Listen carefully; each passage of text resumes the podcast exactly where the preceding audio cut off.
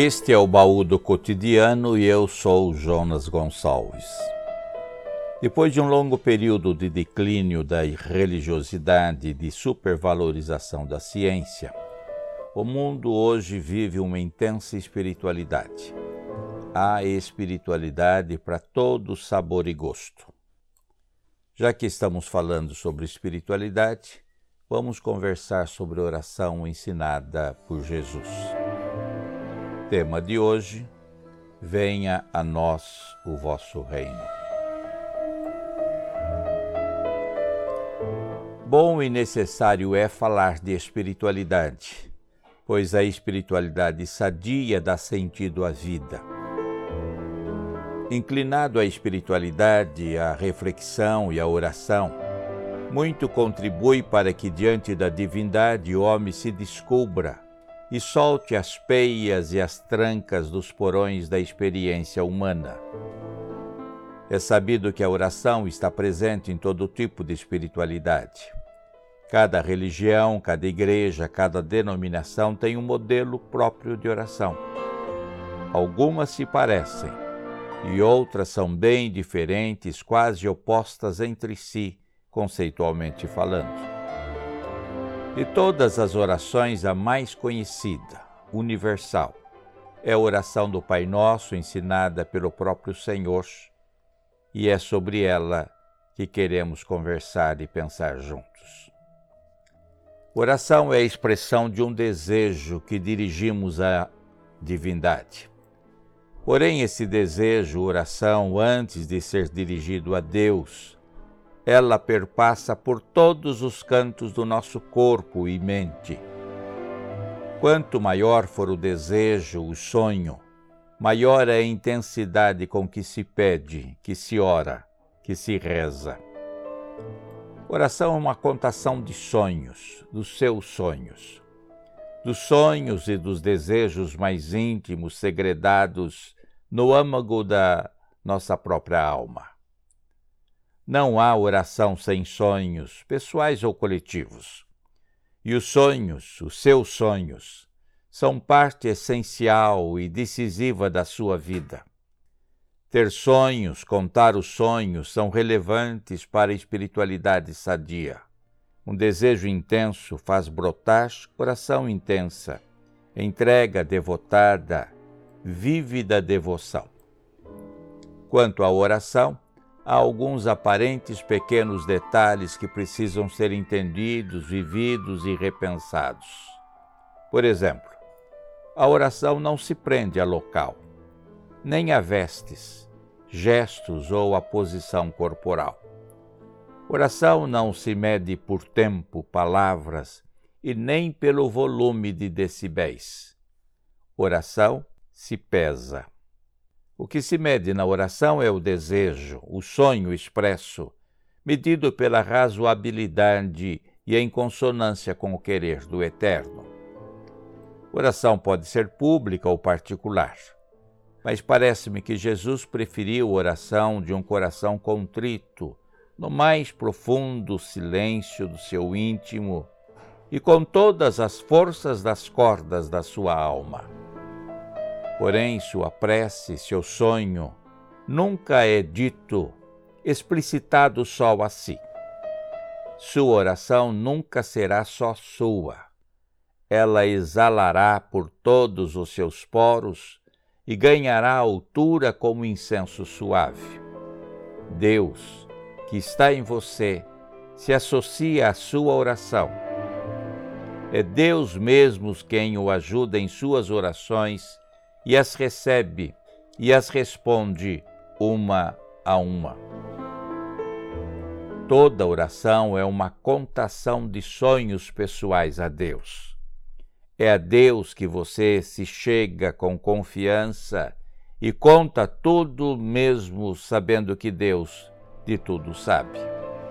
Nem sempre se tem clareza do que se quer. Ora bate dúvidas isto é comum ao ser humano. Não lhe é nítido se aquilo que se pede, se os seus desejos e sonhos são aceitáveis, se são de conformidade com os propósitos de Deus. Foi em contexto de dúvidas e incertezas que os discípulos, ao vê-lo orar, chegaram a Jesus e lhe pediram: Ensina-nos a orar como João Batista ensinou aos seus discípulos. O Senhor, percebendo seus corações turbados, sem delongas, conforme o Evangelho de Lucas, disse-lhes logo: Orem assim.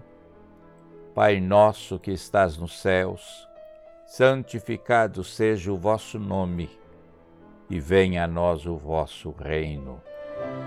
A oração ensinada por Jesus é curta, é direta, é feita a um Deus que é Pai de todos sem distinção, que está sempre perto, que é acessível por um simples dedo de prosa.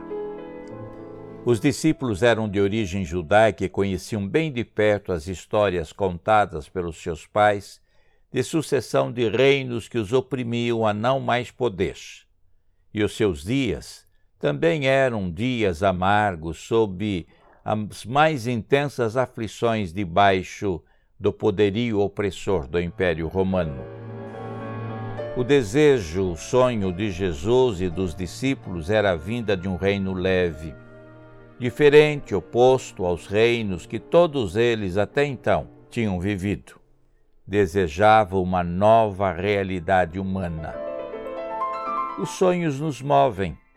Sonho é aquilo que ainda não é, mas que pode se tornar, que pode acontecer e que forceja romper e se fazer história e ser compartilhado, vivido. Um reino novo era o grande sonho de Jesus e que os discípulos cativos, oprimidos, por certo, não tinham sequer forças para sonhar. O Senhor, nesta conversa, oração pedagógica, a oração do Pai Nosso, semeou sonhos que faz nascer dos discípulos esperança e força para lutar.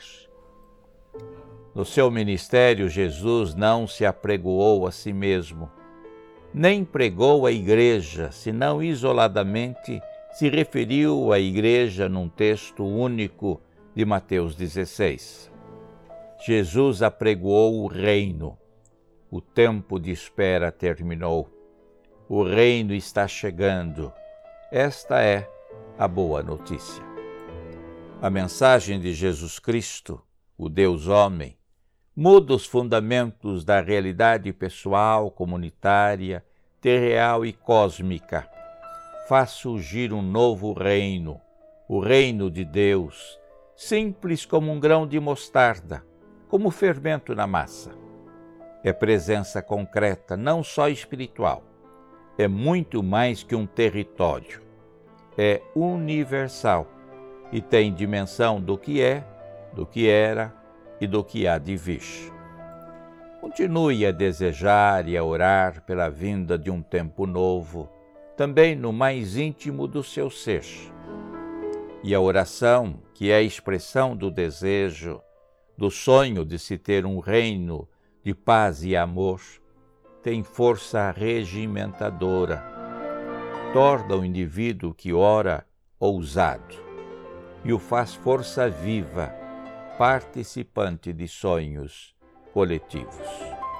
Portanto, ore assim: Pai nosso que estás nos céus, santificado seja o vosso nome, e venha a nós o vosso reino. Amém. Outro dia qualquer, voltaremos à oração do Pai Nosso. Que bom que você acessa o baú do cotidiano. Compartilhe esses nossos papos com seus amigos e familiares. Não temos pretensão religiosa, apenas queremos contribuir para a reflexão que lança luzes em esferas mais sombrias da vida. No próximo episódio conversaremos sobre uma crônica de Rubem Alves. Fique atento, toda quarta e todo domingo. Sou Jonas Gonçalves.